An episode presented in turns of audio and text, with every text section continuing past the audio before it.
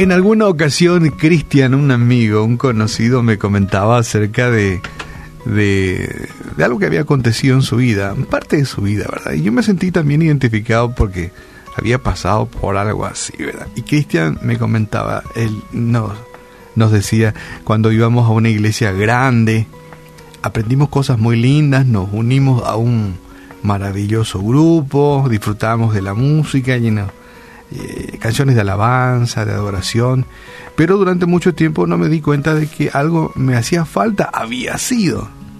El pastor no tenía idea de quién era yo. Si nos cruzábamos en la calle, no me iba a conocer y mucho menos conocía mi nombre. ¿Eso debido a qué? No, no era porque eh, no era buen pastor, no, debido a los miles que asistían a los servicios entendí que sería imposible para él conocer a cada persona que asistía a su congregación. Luego cuando, cuando empezamos a asistir a una iglesia mucho más pequeña, recibí una nota de bienvenida escrita a mano de parte del pastor. Después de unas cuantas semanas el pastor este, ya me estaba llamando por mi nombre, conversaba conmigo, inclusive a veces tomábamos tereré juntos. ¿Qué cambio? Era muy agradable que me reconociera de una forma personal. Eso me gustaba, el trato personal con mi pastor. Y que especialmente supiera mi nombre y que pudiéramos compartir en algunos momentos. Es más, en algunas ocasiones compartimos un rico asado. Se ponía más lindo ya. Pero todos tenemos un deseo interior de que nos conozcan, pero especialmente el deseo mayor que tenía era de que Dios me conozca a mí. Eso era lo que más me interesaba, de que Dios me conozca a mí. Y hay una canción eh, que lleva como título Él sabe mi nombre, y esa canción siempre me recuerda que Dios conoce a cada uno de nosotros. Conoce tu nombre, conoce mi nombre. Dios sabe tu nombre. Y Dios no solamente sabe tu nombre, en esta mañana quiero decirte que como Cristian, Cristian quería que, que, el pastor lo conociera, ¿verdad? Le agradaba eso. Dos, que, que supiera quién es, que era miembro de su, de su rebaño, que, que le conociera, cómo se llama por lo menos, ¿verdad? Y que pudieran saludarse. Pero Dios, aparte de conocer nuestro nombre, ¿sabes qué? Ve cada lágrima que cae en tu rostro.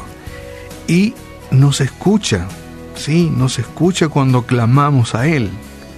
Leemos en el Evangelio de Juan, por ejemplo, y las ovejas oyen su voz. ¿Mm? Eso encontramos en la Biblia. Y las ovejas oyen su voz, llama a sus ovejas por nombre.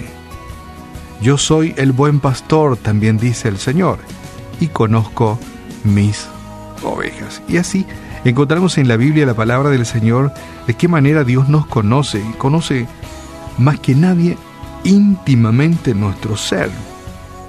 Aquella carga que llevas, aquel, aquel trauma que tenés, aquella preocupación que, que te acompaña día y noche, aquella tal vez desesperanza o decepción, o aquel gran deseo de que tus hijos algún día vuelvan al camino del Señor. Dios conoce todo. Para aquel que hizo los cielos y la tierra, ¿sabes qué? Te cuento conocer a, unos cuantos miles de millones de personas no es problema alguno. Dios conoce a todos, sí. Y Dios eh, nos ama inmensamente, te ama a ti inmensamente, que piensa en ti en todo tiempo y conoce cada una de tus circunstancias. Y, remato esto, Él sabe tu nombre muchos, tal vez con, con un perfil muy bajo, andamos en la vida pensando, a mí nadie me quiere, nadie me ama, porque soy rubio, porque soy negro, porque soy moreno, porque soy petizo, porque me, me, volaron las chapas, porque estoy pelado, porque uso bigotes, porque soy pobre, porque no estudié. A mí nadie me ama. No, es mentira del diablo. Dios te ama y conoce cada circunstancia de tu vida. Es más, hasta que quisiera decir, se preocupa por ti. Muchas veces el problema somos nosotros, no es Dios. Somos nosotros que no percibimos su presencia o tal vez somos nosotros que le damos la espalda. ¿Mm? No hay cristiano anónimo para Dios. Dios te conoce y Él quiere relacionarse contigo y tiene grandes planes para tu vida. Simplemente aguarda que con un corazón sincero, una mente abierta, le digas, eh, Cristo, ven a mi corazón, mora en mi vida, entrónate en mi vida, que quiero seguirte a ti. Padre, en esta mañana te damos gracias. Gracias porque nos sentimos privilegiados de que conozcas nuestros nombres. Y más que conocer nuestros nombres, tú te relacionas íntimamente con nosotros.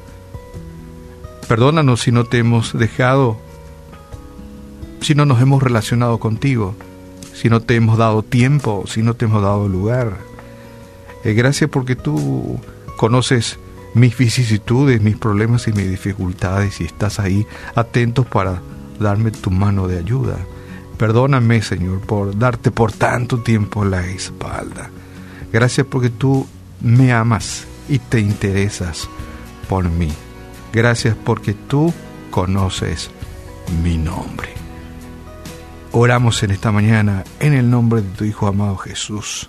Amén.